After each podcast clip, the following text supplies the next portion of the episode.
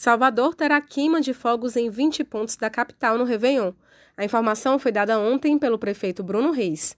Segundo o presidente da empresa Salvador Turismo, Isaac Eddington, os pontos onde ocorrerão os shows pirotécnicos não serão previamente divulgados, mas a ideia é que as pessoas consigam assistir aos fogos de qualquer lugar da cidade. Bom, a Prefeitura de Salvador ela montou um esquema né, especial para é, realizar shows pirotécnicos né, na virada do ano.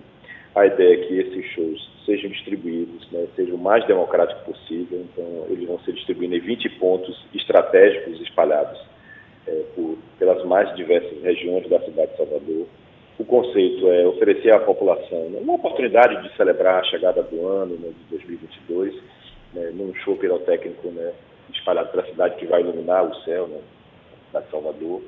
E é claro, é, justamente por conta da gente não poder né, estimular aglomerações é, nem contribuir para isso, a ideia é que esses pontos não sejam revelados, mas a ideia é que eles possam ser vistos de praticamente qualquer lugar da cidade. A Guarda Civil Municipal dará apoio em ações anti-aglomerações.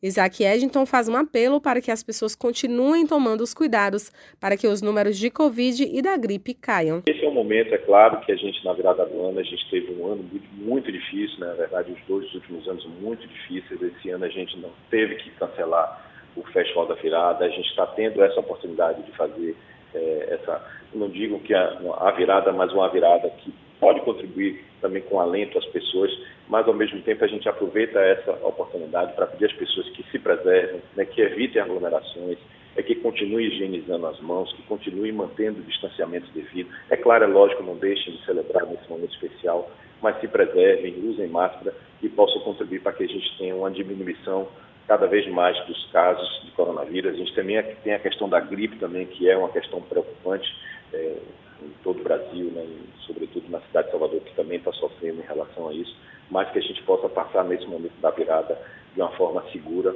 com todos os soteropolitanos contribuindo nesse momento tão especial. A contagem regressiva para a virada do ano e a queima de fogos em Salvador poderão ser acompanhadas pela população também de forma online no canal da capital baiana no YouTube. Raíssa Novaes para Educadora FM.